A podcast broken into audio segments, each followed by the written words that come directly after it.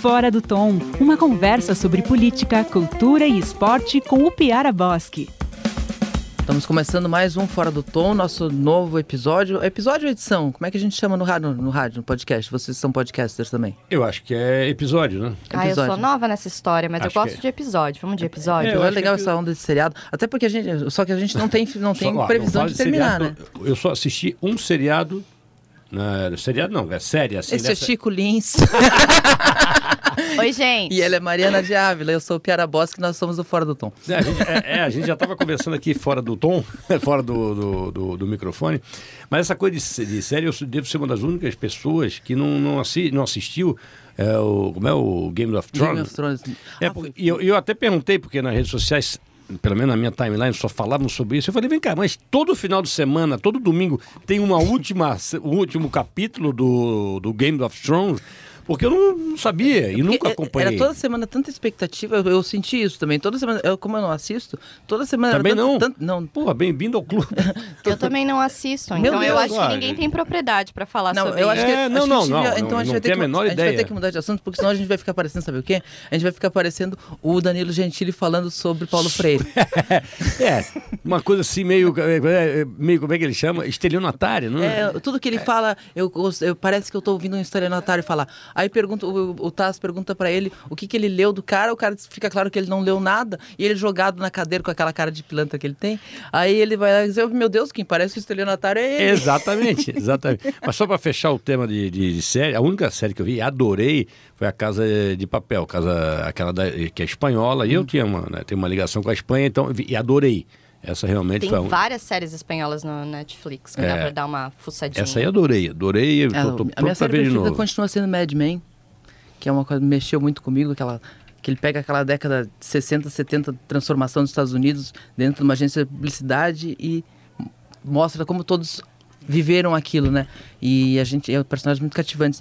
E eu tenho algumas séries, mas assim, acho que essa que, é o, que eu mais me marcou. Mariana, qual é a sua série? Eu não sou muito de série também, até porque geralmente eu assisto a série porque eu não tô com já, já tô com os olhos cansados de ler, então mais me marcou eu foi- não sou uma pessoa O que muito mais marcou de foi a série. quinta série, quando eu fui reprovado. não, é brincadeira. tá? Não foi? Foi a tentativa de piada. Tá bom, tá bom. Então vamos, vamos, vamos, vamos sair dessa série. A gente, a gente, semana passada, a gente ficou falando do frio e do calor. A gente hoje estendeu um papo, um papo foi legal Netflix aqui. isso aí. É, e o frio e o calor deu... deu... Deu bastante E o pior é que daí você vai pra casa e fica pensando frio, calor. Tudo, né? Olha pro cobertor, é frio, Não, mas é, calor. É. Tudo você começa eu, a botei, colocar. eu botei a pulga na orelha de vocês. Botei mas essa questão. Mas assim, essa foi uma semana importante de votações, tanto em Brasília quanto aqui em Santa Catarina, que foram aprovadas as reformas admi- administrativas, tanto do Bolsonaro quanto do, do Moisés. A do Bolsonaro foi, já estava em vigor porque entrou como medida provisória. Tinha um enxugamento de ministérios, aquela coisa, 22 ministérios. E a, a do Moisés entrou para o pro, pro projeto de, de lei complementar, teve toda a tramitação acelerada. Mas, assim, embora informalmente as pastas já estivessem naquela organização, agora que está confirmada essa nova estrutura, que, que não tem mais secretaria regional, que estavam desativadas, mas sumiram do organograma da máquina. O cafezinho tá nessa reforma aí O, também. cafe, o cafezinho é ações pontuais de redução de custeio. Mas o que me chama atenção, e inclusive chamou a atenção da coluna do Moacir Pereira de hoje, que eu estava lendo também, porque eh, a diferença no tom da- da- das questões, né? O, o- o Congresso lá em, lá, em, lá em Brasília, uma relação tensa com Bolsonaro, às vezes parece que eles vão fazer as pazes, às vezes parece que não. Tem essa manifestação de sexta-feira, de domingo, que é claramente um- um- uma tentativa de grupos ligados a Bolsonaro. Bolsonaro não está endossando pessoalmente, mas o partido está e diversos setores do- de, que apoiam ele tão, eh, de, de dar uma acuada no Congresso, de dar um, de dar um É porque as pautas são um pouco de dar uma assustada, complexas, uma- né? dar uma assustada no centrão.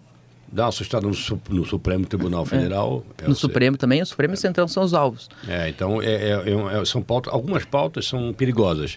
Eu acho que flertam um pouco com, com regimes autoritários, né? A questão do, do fechamento. Tem gente que quer, pede É. fechamento do Supremo, tem gente que fecha, quer É, como fechar. tinha, como Su- tinha gente defendendo a volta à ditadura na época dos protestos contra a Dilma. Exatamente. Mas assim, povo na rua é legítimo.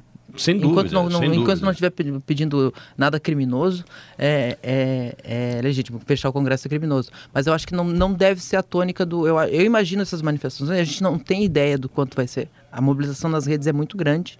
uh, a manifestação nas redes... Eu acho vezes... que vai ser uma boa prova até para ver se essa mobilização das redes ela passa para a vida real. Exato, mas a gente já viu essa, essa prova, já, já, já, já foi dada na própria eleição do Bolsonaro, na própria eleição do Bolsonaro, com onda se refletindo. Mas parecia mais. Em outros candidatos. Mas parecia mais, por exemplo, mais, mais pelas redes sociais. Mais do que 75%. Eu, imagina, eu imaginei que o, que o Bolsonaro nas eleições fosse ter uma vitória mais. É que, mais... na verdade, o Nordeste deu uma segurada, né? Mas se tu pegar o Centro-Sul. O Nordeste faz parte da vida real, né? Não, faz parte. não, dizendo que é uma região. Não que uma região que tenha menos WhatsApp, mas assim, é uma região que a esquerda ainda tem muita força, os governadores, um, um, um, uma base forte do ex-presidente Lula. A esquerda está viva no Nordeste. Então, uhum. isso impede. Mas tu pega o Centro-Sul do país, onde onde deve ser as maiores manifestações, o, o, a onda foi impressionante, né? 75% de Santa Catarina. Não, sem dúvida. Então, foi, uma, foi uma onda, é, é, embora que na é. reta final tenha, tenha assim, diminuído a, um pouquinho, mas acho foi uma que onda a, forte. Normalmente o que a gente vê é que a esquerda tem mais, tem mais uh, costume de ir para a rua. Então, quando uh, muitas vezes a esquerda faz uma grande manifestação, e como foi a da semana passada, Mas isso não se reverte tanto em, em, votação. Quando Lula vem a Santa Catarina, pouco antes da prisão também, tomaram aquela, aquela, aquela Largo da Catedral. O ele não, o ele não foi, foi a, a do Lula me, me, impressiona assim porque tomaram o Largo da Catedral, mas aí eu dizia assim, não, é muita gente, é muita gente, mas é não faz dois vereadores. Então, é. então é, o, a, o 8 o das mulheres foi muito grande, foi muito impressionante na época, e, mas, e foi às vésperas de uma votação acachapante do Bolsonaro aqui, uhum. né? Então, é, a esquerda tem essa, essa tendência de ir pra rua. A direita está aprendendo. Tá aprendendo. E, e, e, e até os símbolos são meio complicados. Imagina a direita voltando para a rua agora com um pato, mostrando o pato que ele mostrou que eles andavam antes. Não vai. O Pato dá, já né? anunciou que não vai fazer parte não, da, da, manifestação. Aliás, as dissidências em relação a outros movimentos de, de, de direita, de pautas mais de direita, são grandes. Né? Tem, dentro do próprio PSL tem uma dissidência forte. A gente tem, a gente tem divisões de núcleos que, que querem uma, uma, que a questão seja mais institucional. Sim, a questão... E que acham cedo... Os, os, os MBLs, o MBL, Janela Pascoal. E o bom é que todo mundo vira comunista depois, né? Aliás, ontem eu dei uma... O Kim, o Kim Kataguiri que disse que a, nova, a, definição histórica, a definição histórica do comunismo é essa mesmo. Quem é contra o Bolsonaro. Pois é, mas ele, ele não, alimentou é. bastante esse, é uma figura esse, que nem dá para comentar, bicho, né? esse animal, né? Porque ele está sendo chamado de, de, de, comunista agora pelos Sim. seguidores do Bolsonaro, até porque ele está tá dizendo que o MBL não vai endossar essa manifestação. Não vai, o MBL não vai e está sendo, e tá sendo muito questionado, especialmente nas redes ligadas ao PSL, ligadas aos grupos, aos grupos mais ideológicos, mais Olavo de Carvalho do PSL, que estão insuflando muitas manifestações. A gente vai ver o peso de todo mundo, né? É, exatamente. A gente vai ver Eu o peso de todo mundo. É... Agora, voltando um pouquinho para a questão das reformas, reformas Brasil, reforma Estado. Uh, não tem uma questão também que aqui no estado é meio que dar beijo com a boca dos outros, porque a questão, a, as ADRs, por exemplo, elas já estavam extintas, né? Não, Qual que é a grande reforma de só confirmar uma coisa que já tinha acontecido? A, a, então, mas assim, uh, a máquina pública ela tem um negócio que é o seguinte: se tu não extingue, o próximo vai lá e bota de volta. Uhum. É só nomear. Então, elas tá elas estavam desativadas por decreto, os cargos existiam. Santa Catarina tinha em torno de 1.400 cargos comissionados, que é um número que não é alto comparado com outros estados, mas é relevante. E esses 1.400 cargos geralmente nem, nem eram todos nomeados, a nomeação estava em torno de 1.100 cargos né, no governo Colombo. Pio Moreira reduziu isso para uns 800, está em 600, agora vamos, vamos fechar em 700. Estão cortando pela metade o número possível de vagas. Eu lembro que logo com, quando começou uh, o governo Moisés, a gente acompanhava todos os dias o Diário Oficial. Uhum. E daí era muito engraçado, porque daí assim, uh, desligavam cinco, contratavam um para fazer a reposição daqueles cinco para fazer a transição. Sim. Daí, de novo, daí no outro dia, desligam mais sete, ah, daí agora vão contratar mais dois e relocar para outro município para isso. Mas assim, era uma coisa que a gente acompanhou tanto e já era uma verdade tão dita que foi só uma oficialização praticamente. Sim, sim. A, a, reforma administrativa ela tem pontos que é oficialização, essa questão da, da, da, das, das regionais. Pim Moreira já tinha desativado extintuado 15 das, das, das, das 36. Né, quer dizer, eram 35. Colombo tinha extinto da Grande Florianópolis. A, o Pinho Moreira desativou mais 15 e o e agora e o Moisés ele ele fez ele, ele desativou todas por decreto mas ela, ela ainda estava na lei, elas estavam desativadas, não estavam extintas. Mas não, ela não. Com, a, com, o pacote, esse pacote de reforma, então saiu tudo. Não né? existe mais. Não existe mais. E eu até fiz uma coluna dizendo e assim. E quem vai ser o responsável para né? fazer esse diálogo com o interior? Então, esse é modelo bem interessante, porque esse modelo não é um modelo previsto na reforma, é um modelo de governo. O, a Casa Civil, que é a secretaria que, que cuida do, do, gabinete do governador ali, ela vai ter um, um tratamento direto nessa área usando a estrutura das associações de municípios, que são órgãos vinculados às prefeituras, são suprapartidários, porque os, os prefeitos são de diversos partidos, e, e existe um, tem uma cooperação que estão é, avançando é, nisso. É, o Ponticelli hoje é o presidente da FECAM, Federação Catarinense de Municípios, ex-deputado, ex-presidente uhum. da Assembleia, prefeito de Tubarão. Ele que tem muita força, inclusive, tem, né? Ontem né? mesmo uh, o Ministério Público Federal moveu uma ação civil pública para o retorno dos mais médicos por pedido da FECAM. Uhum. Então, assim, eles têm uma participação muito é, forte na política. A FECAM é uma entidade muito interessante e o Ponticelli é, um, é uma pessoa de força política, de, de, trânsito político. Já foi presidente da Assembleia, como eu disse, foi líder de governo no tempo pediu a mim, foi líder de oposição no tempo do Luiz Henrique. E ele, e ele deu um, ele está conseguindo dar uma visibilidade para a FECAM, uma, que, que, tem, que tem feito dela uma entidade que que naturalmente assume essas funções.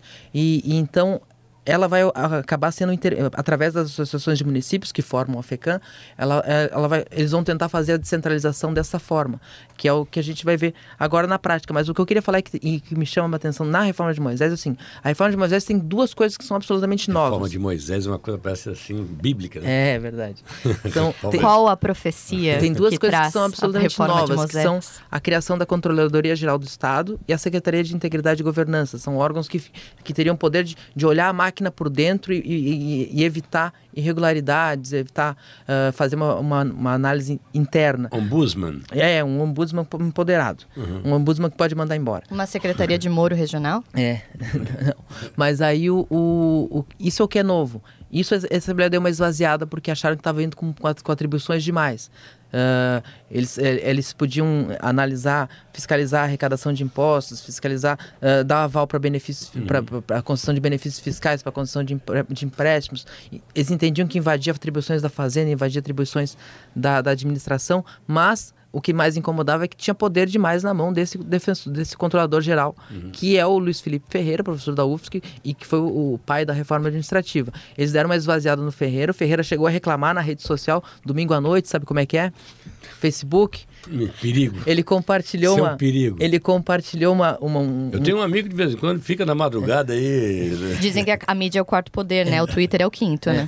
Ele compartilhou no Facebook um, um, um convite para a instalação da frente parlamentar do combate à corrupção e ele compartilhou dizendo assim. mas e na reforma que tiraram todos os dispositivos da coisa que, que, que permitem o combate à corrupção da Controladoria Geral do Estado? Aí passou uma hora e 13 minutos depois, ele tirou essa parte e deixou só o convite. E aí, mas eu fui lá, eu, eu fui, me, quando me disseram isso, eu fui checar lá as edições do o histórico de edições do post estava lá. Então, Nada realmente um print pra... está, está bem claro que o, o coordenador ficou chateado com essa solução, que não chateou o próprio centro administrativo. Porque eles foram. É, essa, essa, ao contrário do que aconteceu lá, lá em Brasília, que essa ficou esse negócio, essa briga, é, alfinetando centrão, governo, não sei o quê. Aqui todas as mudanças foram pactuadas. O governo botou lá o secretário de Casa Civil, Douglas Borba, e o secretário de Administração, Jorge Tasca, praticamente permanentemente na Assembleia. Tudo que os deputados tinham dúvida ou, ou, pensavam em alterar, estavam lá para defender, uhum. para negociar. E eles chegaram nessa solução de, dar, de, permitir que os deputados esvaziassem as funções da CGE e, e da Controladoria Geral do Estado e da, da, da, Secretaria de Integridade e Governança, deixando elas praticamente só criando elas com uhum. termos genéricos e permitindo que numa lei posterior que vai ser, se, se detalhe isso e se faça a discussão, em vez de fazer isso no, no, meio da discussão de toda a estrutura do Estado, fazer a discussão pontual uhum. do, dessa. Ficou bom para o governo, ficou bom para os deputados. E tem uma questão, mas tem uma coisa que, que eu acho que é muito simbólica, que é o seguinte: em 2003, Luiz Henrique da Silveira ganhou a eleição prometendo a descentralização administrativa. E ele implantou esse processo que começou com 29 secretarias regionais e terminou com 36. E, e mas não era só isso, tinha várias questões. Ele, ele fundiu, a, ele criou uma secretaria, a Secretaria de Organização do Lazer, que, tinha, que depois virou Secretaria de Turismo, Cultura e Esporte. Tinha Sol. Que é, por isso que a, a sigla continuou sendo é. Sol. Uma estrutura que, por sinal, não existe mais. Então, é, então é, é, isso que, é isso que eu estou dizendo.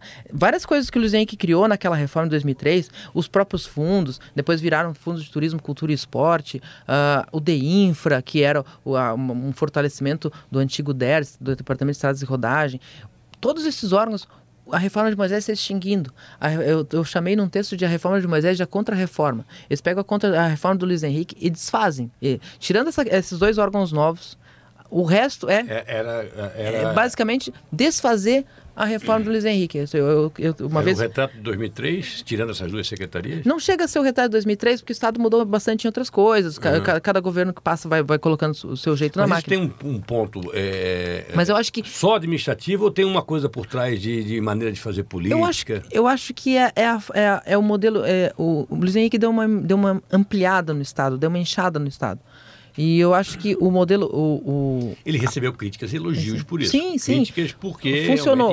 é, durante, o- durante o período de crescimento econômico do Estado, funcionou. Só que se depois se provou, quando, quando começou a faltar dinheiro, que, que o modelo, ah, elogie-se ou critique-se, critique-se, é caro. O modelo, o modelo, Estava ficou, se pagando. o modelo ficou caro para o Estado. Mas um secretário pedindo verba para cultura tem o mesmo preso do que um presidente de fundação pedindo verba para cultura? Então, a- a- o, que aconte- o que a gente vai ver na prática é isso. Uma das grandes uma das coisas que, que os relatores conseguiram mudar na reforma era que a Fundação Catarinense de Cultura ela era vinculada à Secretaria de Desenvolvimento Social. E- então, eles achavam que era um desprestígio, que eles iam perder força e que iam ficar numa área que, que queriam que pelo menos fosse para o desenvolvimento econômico, porque estavam botando a Santur no desenvolvimento econômico, a, a, a cultura e a FESPORT no, no, na, na assistência social. O que, que era assim? Pô, o, a secretaria, o, que, o dinheiro tá lá e aqui é o problema. Não, não é assim. E aí eles conseguiram fazer com que eles fossem vinculados diretamente ao, ao, ao, ao gabinete do governador. Então não tem intermediários. A SOL era um grande intermediário das três áreas. Às vezes dava questão de duplo comando. Quem é que manda? É o secretário ou é o presidente Só o da primeiro da Sol foi o Kinésio, eu acho, né? O Kinésio foi, enquanto, enquanto funcionava, enquanto tinha dinheiro, eh, era, era, o, era o Kinésio. Depois, Mas quem vai redigir as políticas públicas relacionadas a essas áreas das secretarias? eles prometem que é um fortalecimento da, da- das entidades, da, Funda- da funda- a fundação, que a a- na prática elas seriam mini secretarias. E, e aí vão, as- mas aí tem uma questão que foi levantada pela deputada Luciane Carminati, que é o seguinte: tá, mas vocês estão extinguindo os fundos de turismo, cultura e esporte. Essas, essas estruturas vão ter que bater no, no- no- no secretário da Fazenda para pedir dinheiro do caixa, vai ficar muito difícil, porque na fila da prioridade, né? E aí, e aí de última hora, para ganhar o voto da Luciane Carminati, isso é uma questão interessante da articulação do governo Moisés. Eles queriam o voto de todo mundo, então no, no último dia estavam lá ligando para a Luciane Carminati para dizer assim: não, a gente promete que a gente manda a criação de um novo fundo para a cultura ainda esse ano, ainda esse semestre. Mas eu acho que essa é, a aprovação dessa reforma, né, do, do jeito que foi, mostra um, um- um- um controle, não, digo, não sei se a palavra é controle, né? Mas um bom ambiente entre o, o executivo e o legislativo aqui em Santa Catarina, que a gente não pode é, falar do. Eu, eu, eu falei de- que tem, tem nível nacional. Tem, né? três, tem, três, tipos- tem três grupos de. Tem, tem quatro. Tem os deputados, tem um grupo de deputados que é, o, que é a base de Moisés, que é muito pequena, que são os seis deputados do PSL e os três do PR, digamos assim. Uhum. Tem um grupo que está disposto a ajudar. Seria o centrão nosso? Não, Seria não, uma esse, é- esse, é, espécie- esse não, esse é o governista. Esse é o governo. Aham, tá. PSL e, e PR. Não, isso sim. Mas esse, esse segundo grupo que tu vai falar Não, agora o se- seria uma espécie não, de o centrão? o segundo- Sem, sem, sem o tomar lá da cá? um O segundo pouco- grupo, é- ele, segundo grupo tá, tá disposto a ajudar. Tranquilo. Mas assim, sem querer se, se atrelar como governista. Aham. Tem um pequeno, tem um pequeno grupo de deputados que está disposto a fazer um confronto. De, de, de, de ir lá Seria e. a parte da esquerda? no- Não, não, não, Não? não. Não, Tem a Luciane Carminati, da esquerda, que faz parte desse grupo. Uhum. Isso, ah, que inclusive foi a deputada que mais apresentou destaques para tentar mudar a reforma. O, embora tenha votado a favor no final. João Amin tem sido muito contundente. Foi ele que levou essa questão do, do Ferreira da controladoria para o plenário. O Milton Robbins, que transita, mas ele tem uma posição crítica em relação ao governo. Ele fez, ele foi um dos relatores da reforma, contribuiu para algumas melhorias, inclusive. O, e o o Kennedy Nunes são deputados que estão que, que tem um, um tom mais, mais elevado. Talvez o Marcos Vieira entre nisso porque ele foi me- não foi muito ouvido na- nas Kennedy questões. Nunes é PP, É, João- PSD, PSDB, o João, PSD. o Joaninha é PP. É, é bem E o. Bruno Souza nesse... nesse... O Bruno Souza tem sido dos que dá, não é atrelado ao governo, mas tem dado suporte. E, e aí a gente tem um grupo que é um grupo bem suprapartidário também, que eu não vou nomear aqui, que eu chamo de a bancada cordista. A bancada cordista é dos que querem dar corda para o governo se enforcar sozinho. Então eles, eles assim, a gente vai aprovar a reforma que ele quer. Se ele se, se der errado, ele não vai poder culpar a gente. Esse discurso que o Bolsonaro faz de que a culpa é toda do Centrão, a gente está eximido, porque assim, o que ele fez, o que ele queria, a gente deu. Então é assim que a gente tem Mas isso é uma corresponsabilidade, né? É, como é que está o nível de, de, de- de gosto pela política dessa semana do Carlos Moisés? Não, eu acho que ele, agora, ele, agora, ele, agora que deu certo essa reforma. Abraçou de vez. Ele vai estar. Tá, a gente vai ver. Porque tem, tem várias questões da reforma que ficaram para ser regulamentadas depois. Então, inclusive essa da CGE. A gente vai ver se. É, é isso que a gente vai descobrir se essa turma de. A gente calcula em termos de 25 deputados que estão com ele nesse momento, somando quem é dele e quem tá simpático a ele, uhum. uh, se, eles, se essas 25 são permanentes ou são projeto a projeto. Se for projeto cacife, é, ou... porque o, o, governo Moisés teve, o Moisés teve que receber o MDB, teve que rece receber os deputados, uh, fizeram conversas uh, muito de expectativa. Uhum. Não, não foi dado nada em troca nesse momento. Não há discussão de cargos. Os cargos foram realmente reduzidos.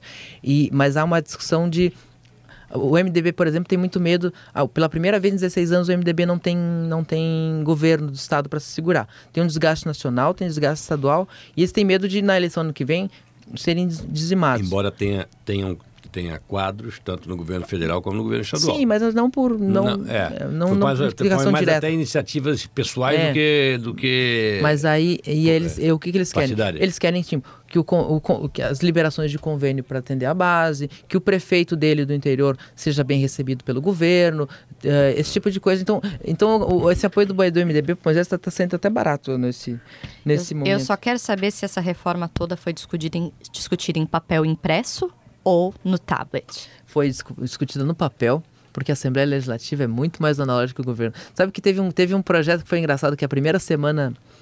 Vamos só explicar, né, por que disso. Uma das primeiras medidas que Moisés fez quando, quando, quando entrou no governo foi: meu governo não vai ter um papel impresso. É, ele, foi, ele determinou uma, uma, uma, um fim do papel e deu um prazo e, e, já já já já já estão né eles não, não usam mais papel mas o, o e, e, eu sei que várias entidades estavam lá batendo cabeça por causa porque não porque não sei o que e a secretaria de administração controlando a impressão de papel e eles e eles muito a cultura muito forte do papel e, e eles pedindo prorrogação esse não não a ordem foi dada, vocês deem o jeito, assim, é o estilo militar no comando. Mas, mas aí quando chega na Assembleia tem que ir no papelzinho, porque a Assembleia não protocola se não tiver papel. Até porque tu tem que mandar pro coleguinha, né? Vou votar sim. Você bota no papelzinho.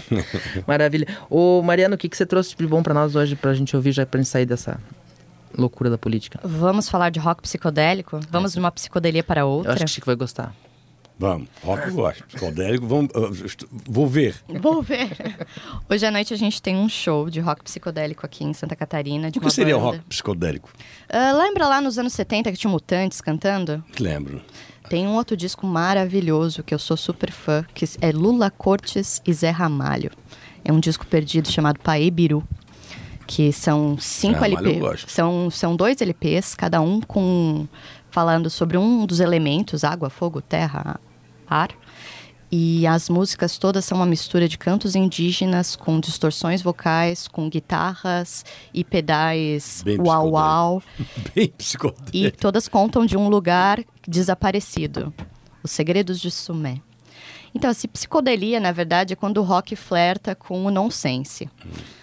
Apesar de eu. Não sei dessa definição, já. já, já... acho que pelo, pelos, ingredientes Registrou? citados, acho que ele não Não, não tá registrei. Vamos registrar? Eu acho que pelos ingredientes que, que, que tu falaste, não, não é que tá flertando, ele já casou com o psicodélico.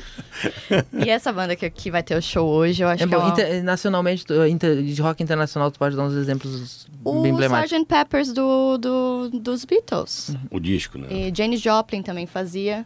Jimi é. Hendrix. Jimi Hendrix. quando falou, eu pensei em Jimi Hendrix e, e e Janis Joplin. É aquela coisa que você fecha os olhos e você vê várias cores na música. Então, é, é uma, é uma coisa, assim, que, que, que mexe com o teu imaginário, assim. Tem que ser... É a música que é sinestésica, tem que mexer com todos os teus sentidos e não só você escutar aquilo dali e entender a letra. Porque a maioria das vezes não é para isso. É para você sentir, ter, ter sensações.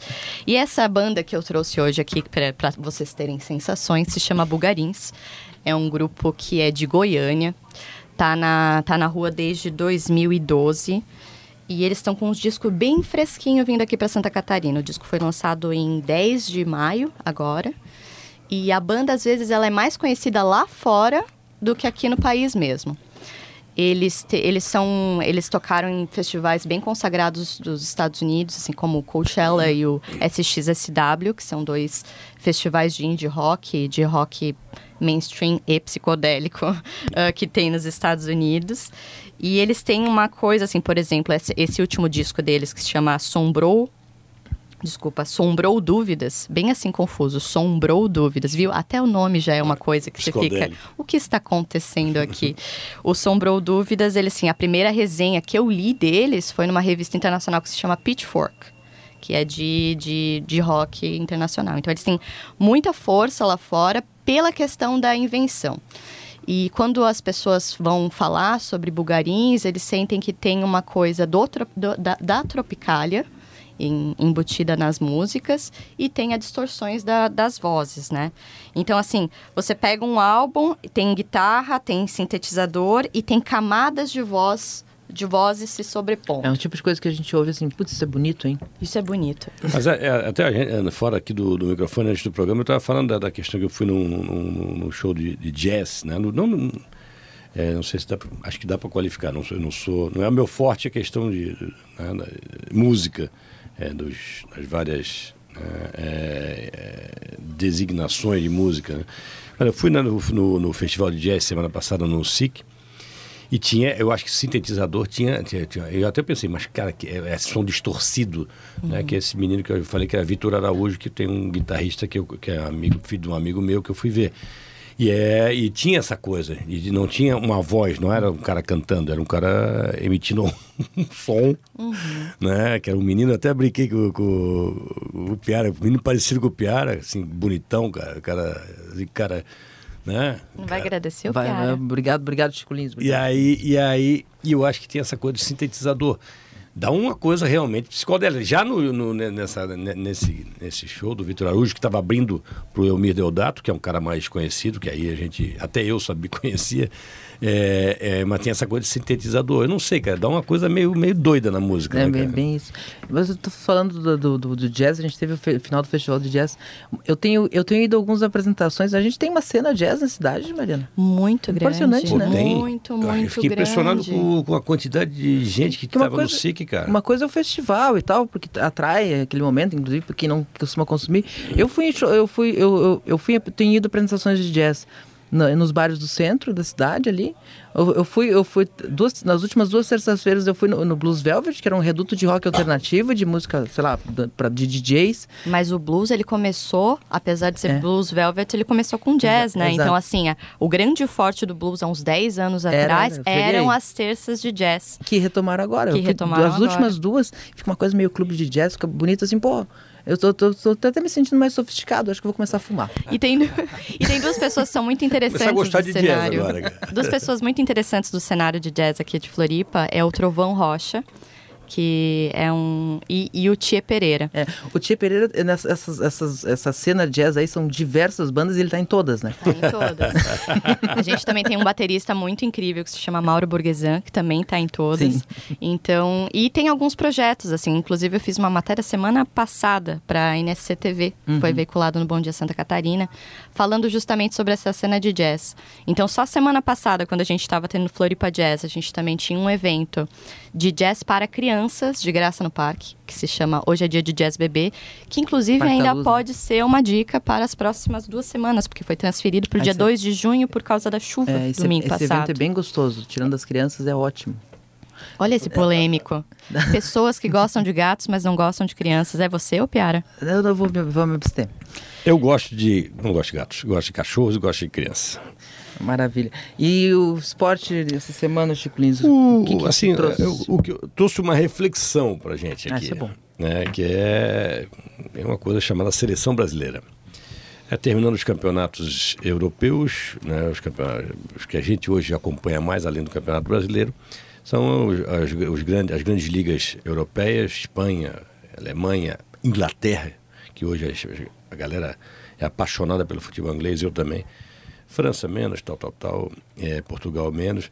E aí os jogadores ainda tem ainda a disputa da final da, da, Champions League entre o Liverpool e o Tottenham, duas equipes inglesas, só que o, vai ter a Copa América. E a Copa América é uma competição muito tradicional. O Brasil sempre entra como favorito esse ano a Copa América aqui no Brasil. A competição está um pouco desvalorizada porque nos últimos quatro anos acho que é a terceira Copa América, porque teve uma Em, Teve e, e logo teve uma, uma que era para comemorar os 100 anos, logo no ano seguinte. Aí no ano, ano passado teve a Copa, então esse vai ser o, o- o terceiro, a terceira Copa América em, em três ou cinco, em três ou quatro anos. É uma coisa um pouco cansativa. Mas isso bate com, com a desvalorização do que é a seleção brasileira. A seleção brasileira foi convocada semana passada. Não existe mais aquela discussão, existe, lógico, os programas de esporte, né, nas TVs fechadas principalmente, batem muito nisso. Mas a nossa discussão que a gente tinha antigamente, de falar, pô, viu quem foi convocado? Não, quem não foi. A própria, é, o próprio interesse pela, pelo- pelos ingressos, a busca pelos ingressos, é, que é uma competição que vai ser aqui em- em- no Brasil. Então, essa, essa assim, a, a pouca valorização que tem Eu uma acho- seleção brasileira hoje. acho Assim. essa- e por que isso? Então, a gente coloca em debate isso. Sabe? Eu, eu E- tenho... E minha- a impressão minha é que é, é essa, essa queda ou essa. Tá ficando fora de moda falar de seleção brasileira masculina, tá virando uma moda falar de seleção brasileira feminina. Eu tô vendo agora que vai ter transmissão, não vai ter da Copa Brasileira. Semana da que Copa, vem, desculpa, semana- pode me falar a Primeira Copa vez que a, certa. a Copa do Mundo vai primeira vez vai, vai passar na Globo com narração do Galvão Bueno. Isso, isso. E mulheres jogando Só que é, um, é, um, é, um- é assim, não, não existe e o futebol feminino vem cre- cresce, mas ele não é um não é uma coisa assim, as pessoas não estão acompanhando o dia a dia, Não. tem um campeonato, o campeonato de, de clubes, o Chico Lins participou de, uma transmissão, Sim, tá, tá, mas tá melhorando, mas ainda não são as grandes equipes que, que, que têm o seu, ah, seu time. Que Não. seja realmente um. de- Por exemplo, o Havaí. Sim. O Havaí fez uma parceria com o Kinderman de Caçador, que já tinha uma estrutura. Tal. O Havaí não tem uma, um- uma sessão que a gente chama, um dentro da, da ressacada. Olha, aqui é o Sim. futebol feminino, aqui é o treinamento de futebol feminino. O, tem algumas equipes do Brasil que tem, mas ainda não é aquela coisa, aquela Sim. paixão que é o É, time não, a- masculino. o, o que eu entende? tava querendo dizer, assim, dar visibilidade a essa vertente, esse, Mas o tem um- esporte também pelas mulheres, não é uma tentativa de manter o nacionalismo. acho que- eu acho que é mais sim. pelo futebol feminino, pelo, pelo, pelo, pelo- pela valorização da mulher do que pela valorização do- da- da camisa amarela. Eu acho que é mais por, esse lado. Mas tem, tem um tiro no pé aí possível, assim, que eu, eu vou torcer muito para que não aconteça, Uhum. que é a, a seleção feminina tá ganhando essa visibilidade toda, Globo, Galvão Bueno, puta que pariu, no momento em que... No pior momento, No pior da seleção momento da seleção feminina é, exatamente. últimos anos. Isso que eu, eu, eu, eu, eu tava falando, eu estava dizendo assim.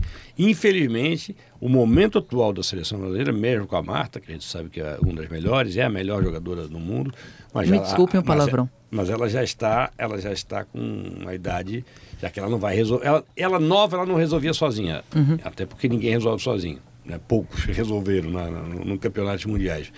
É, mas o, o- o- esse momento da seleção brasileira feminina é muito ruim, porque vem de nove jogos amistosos, nove derrotas. Então, quer dizer, a gente tem sempre assim, não, o Brasil é favorito. Não, o Brasil esse ano não é favorito.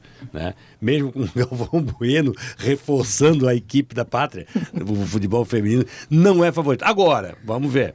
Nas Eu outras vezes que era favorito, não chegou. Eu não me conformo que a seleção brasileira feminina tenha no, no banco, no banco treinando o time uma pessoa com alcunha Vadão. Acho que tá errado. Acho que tá Eu errado também acho. Se a gente simbolicamente. fosse falar dos todos, Eu os, também as acho, alcunhas erradas no futebol, ia Não, mas ficar assim, algumas horas A aqui, seleção das né? mulheres aparece o Vadão. O que tu imagina o Vadão? Eu imagino o cara, o cara com um palito no dente, camisa Um- aberta, cordão de ouro. Não é o caso, Vadão, treinador reconhecido no futebol, mas assim, pô, não, não Valdir tinha... Soriano, assim, com...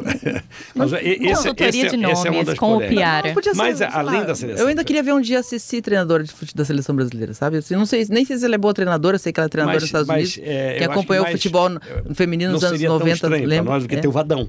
entende? Então, já que a gente tem o futebol masculino sem nenhum tesão mais a gente acompanhar, o feminino Pois não é, vai mas eu ter, tenho- eu vai sobre- ser, vai marketing. E- Qual que é a seleção que a gente pode torcer Existe- pelo Brasil? Existe Vôlei? diferença. Existe a vôlei, tam- mas a vôlei também ficou, se queimou um pouquinho com as arminhas né, do, do, do ano passado. Mas, eu acho só que- que uma coisa. É, eu acho que ainda existe uma torcida grande pela seleção feminina, mais do que, do que a seleção masculina. É uma E torcida, aí- torcida para dar certo. É, hoje em dia também eu acho uma confusão, eu acho, não acho correto, não acho justo. É que dizer, não, os caras são. Mas a torcida pega nesse lado. Eu acho que o desinteresse pela seleção brasileira. Mas esses caras são tudo milionários, tem hoje jatinhos, tem não sei o quê. Tu acha que eles vêm para cá jogar na seleção brasileira? E aí eu falo como, E- e- como e- ex-atleta. Agora na Copa América eles até vêm porque a Copa América é no Brasil. Mas eles fazem aqueles amistosos na Europa. Aquilo, aquilo, aquilo, é, Isso- aquilo é preguinho no caixão da Isso- seleção brasileira. Isso, Tipo, por que isso faz com que o público se afaste. Se a seleção brasileira, tipo, no momento em que o Bra- ah, todos os grandes craques do Brasil estão jogando na Europa, a seleção brasileira podia ser o momento em que o Brasil consegue ver de perto seus jogadores e botar o- Neymar para jogar. Mas isso é até questão de logística, né? Eu, Até assim, questão de logística. botar- Mas permite. O Neymar jogar no Mineirão, o Daniel Alves jogar no Beira Rio, o, o, o Alisson jogar no, no- Eu não me engano, na, Fonte- na eu, se eu Fonte não me lembro, Nova. mas eu, Tipo, faz tempo tu que vê a os ídolos do, não joga no Brasil. Tu vê, os- o- é- seria a única janela de ver esses ídolos que vão embora com 18 anos e voltam com 35, seria a seleção brasileira. É, Seria uma forma de manutenção da paixão. E eles fazem o quê? Eles, eles terceirizam a administração dos amistosos, fazem, fazem no, no, A Inglaterra- no- a no- Inglaterra- um estádiozinho de Londres. A Inglaterra hoje parece que é a casa da seleção brasileira, porque muitos dos jogos amistosos nesse último período têm sido na Inglaterra por questão de logística, questão que os jogadores ali na Europa você está uma ou duas horas de avião, então quer dizer tem a questão de vir os jogadores para cá, voltarem para lá, os próprios jogadores, aí sim poderiam ter uma assim um, um pedido de, de ligamento da, se- da, das Tá vendo? seleções. E a neymarização da seleção brasileira não foi um dos fatores também para ela afundar? Eu acho que o Neymar, o Neymar é, é um, ele, logicamente sem querer, mas ele é um dos culpados, entre aspas, para a questão do, do, assim, desse afastamento que tem a- a- os torcedores, né, do, do, porque o nosso maior ídolo, e é, e é- não sei se é o maior, Nosso não, ma- não, nosso não, maior desculpa. jogador. Nosso maior jogador, verdade. Nosso maior jogador é um cara que não tem, não passa uma simpatia, não passa um, uma Assim, coisa, eu acho como que já foi o Zico, Tem uma, turma, como tem, já tem uma foi geração mais nova o que, próprio que- que Ronaldinho se na sua identifica época. com, com o Neymar, assim, na- nesse, nesse individualismo, nesse eu contra todos. esse- Eu e a Marquezine. Tem muita, tem É, muita eu gente que Rihanna tem uma, tem um- uma é, geração mais é. nova que até se identifica. Mas eu acho que o grande problema do Neymar é que o Neymar está nos devendo. Há, há uns oito anos a gente entregou a seleção brasileira pro Neymar, assim, é tua, Neymar. Nos, nos devolve pro topo. E ele não conseguiu. E o Tite, nesse particular, Todas as vontades foram o feitas. Tite, é, e o Tite como ele vai quebrar todos os recordes individuais mas e não nos vai dar um título. É, o o Tite, nesse particular, eu acho que ele falha em termos de condutor, de comandante de, um, de uma seleção. Porque o, pela postura que tem o Neymar, o Neymar não pode ser capitão de um time. Eu, eu, eu vou te falar, com- se eu, se eu sou é, jogador da seleção brasileira e meu capitão é o Neymar, eu não vou ficar feliz. Porque eu acho que o capitão tem que representar um coletivo, o capitão tem que representar uma ideia, o, o, o, o capitão tem que representar o, o assim, tem que ser um líder. E o Neymar, apesar de ser um excelente, grande jogador, para mim um um dos cinco melhores do mundo, mas ele não representa isso. Esse, se- esse, esse sentimento ele não tem. Ele é apenas um grande jogador, muito grande jogador. Mas ele não passa isso para nós, e acho que nem para os companheiros. Lógico ninguém vai dizer isso. Ninguém vai, dizer, não, eu acho que o Neymar não deve ser o capitão. Todo mundo vai dizer que, que, que, que, que quer ele capitão. Estou falando dentro da seleção brasileira. Mas o Neymar, eu acho que é um dos motivos que a gente tem esse afastamento da seleção brasileira hoje. Ah, vai ter Copa América? Ah, legal. O Brasil vai jogar quando, hein? Isso não, antigamente, vocês são jovens, eu sou mais, um pouco mais antigo. E eu posso dizer que a seleção brasileira ia jogar, era. A gente. Eu me lembro quando eu era pequeno, o jogo era nove, eu- a gente dormia cedo naquele tempo, eu dormia de tarde para pedir o- pro pai porque eu queria ver o jogo na, da seleção. E a própria pessoa que foi colocada no pedestal, ela valoriza outras coisas que não é o fu- o futebol, né? Então, se você segue o Neymar no Instagram, ele vai estar falando, vai ficar ostentando a vida dele particular. Agora, você vai ter foto de treino, talvez uma ou duas. É, Não, a geração Instagram, a gente tá. Mas o assim, ele- Instagram- ele- ah, essas pessoas que foram feita, colocadas naquele ponto, elas não valorizam quem botou elas ali. Uhum. Ou para que que ela, por que que elas são valorizadas? Elas são valorizadas porque Como é que elas eu- são como do é- futebol. Como é e que é o Instagram do Messi, tu que é especialista nisso, Chico? O Messi, é- o Instagram do Messi é, é muito família, assim, é ele com os filhos dele, com a rotina dele em casa. Ele não é, ele não é. hum, eu acho que o Messi tem também alguma coisa comercial, né, que ele tem. E hoje em dia é um grande mercado o Instagram. Vocês, vocês sabem melhor do que eu disso. Mas não compara com o do Neymar. Mas nem. O Neymar é, é- ele posta cinco, seis, sete coisas por dia. Aqueles stories é muita coisa e muito comercial. O Messi não. O Messi é um cara muito mais reservado. Não estou dizendo que o Messi está certo, que o Neymar está errado. né? São, são posturas diferentes. Mas o, assim, eu acho que o Neymar passa uma ideia que, que ele não é tão comprometido com a sua profissão como é o Messi. Eu tenho, eu, tenho, eu tenho uma impressão do Neymar que é o seguinte: nada é natural. Se ele cuspir no chão, é propaganda de enxaguante bucal. É. E eu vou te falar o É seguinte. um trabalho importante de ser feito, imagem atrelada a produto. E se esse É. produto que ele está vendendo é só a vida particular dele, Eu, por exemplo, cadê meu o último- futebol? Eu não vou torcer pela o meu seleção último brasileira. ídolo, ídolo no, no, no futebol brasileiro, talvez o único ídolo, ídolo, sim. Lógico que tem um jogador que eu gosto muito, jogadores que, que, que não foram craques, mas que eu tinha simpatia, né? Mas eu, o grande ídolo na minha, na minha vida foi o Zico. Né? O Zico, que era, eu sou flamenguista, o Zico era, era. Comecei a ver, o, gostar do Flamengo, que o Zico estava começando, era um, um garoto de 18 anos. O Neymar nunca foi meu ídolo. O Neymar não é ídolo dos meus filhos. Sabe? Eu tive no aniversário do Bruninho, Bruninho é íntimo amigo, Bruninho da seleção de vôlei é íntimo amigo do, do Neymar. Eu estive com o Neymar, eu não tirei uma foto com o Neymar. Sabe? Eu, se fosse o Zico, eu ia tirar. Qual foi o último eu- jogador que tirou uma foto, Chico? O último jogador que eu tirei uma foto. Pra fechar, cara. porque estão misturando tempo aqui. É, não, cara, eu. Pô, faz tempo.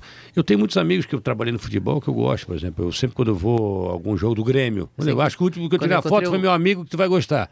Eu o tirei- Michael. O Michael, um cara bacana, trabalhou com ele. Trabalhei com Eu o tirei Michael. foto com o Cássio, do Corinthians. Olha só. É. Eu, olha, eu, eu juro, se eu não estivesse trabalhando lá no Congresso, quando eu encontrei o Romário, eu teria pedido uma foto, porque o Romário é um negócio. Não, é, mas, ó, eu vou te falar. estruturas. Vem cá, e se eu te encontrasse o Romário, eu ia fazer questão de tirar uma foto. Eu tô falando que eu não quis. O meu filho tirou uma foto com o Neymar, tal, porque eu estava no, tava no aniversário também. Mas eu não tive, e olha que eu sou um cara ligado ao futebol, amo futebol, mas eu não tive. Eu acho que eu seria falso se eu tirasse uma foto com, com, com o Neymar. né? Então eu não tirei. Ali nesse, ne- nesse dia tinha, tinha outro. Tava o Luciano Huck também, eu não tirei foto com ele. Então tá. Nesse momento, quem- com quem você bate, para quem você, com quem você bate uma selfie, a gente encerra. Aliás, eu a tirar uma um selfie nós três, cara. Eu acho que tá faltando tá uma faltando selfie uma nós selfie. três, né? Vamos Deixa fazer. eu só. Vou ter que me maquiar pra ir pra TV, daí a gente tira. A tá? gente termina aqui o programa agora, a gente encerra porque a gente tem que bater essa selfie e o Chico Lins daqui a pouco tem que ir pro diário. Pois é, debate tá, tá- debate diário. A gente grava com um a pouquinho volta, Com a volta de Roberto Alves. A gente grava um pouquinho antes do debate, para quem não sabe. Então é isso, até a próxima edição do Fora do Tom. Valeu, rapaziada. Obrigado Obrigada, aí. pessoal. Valeu.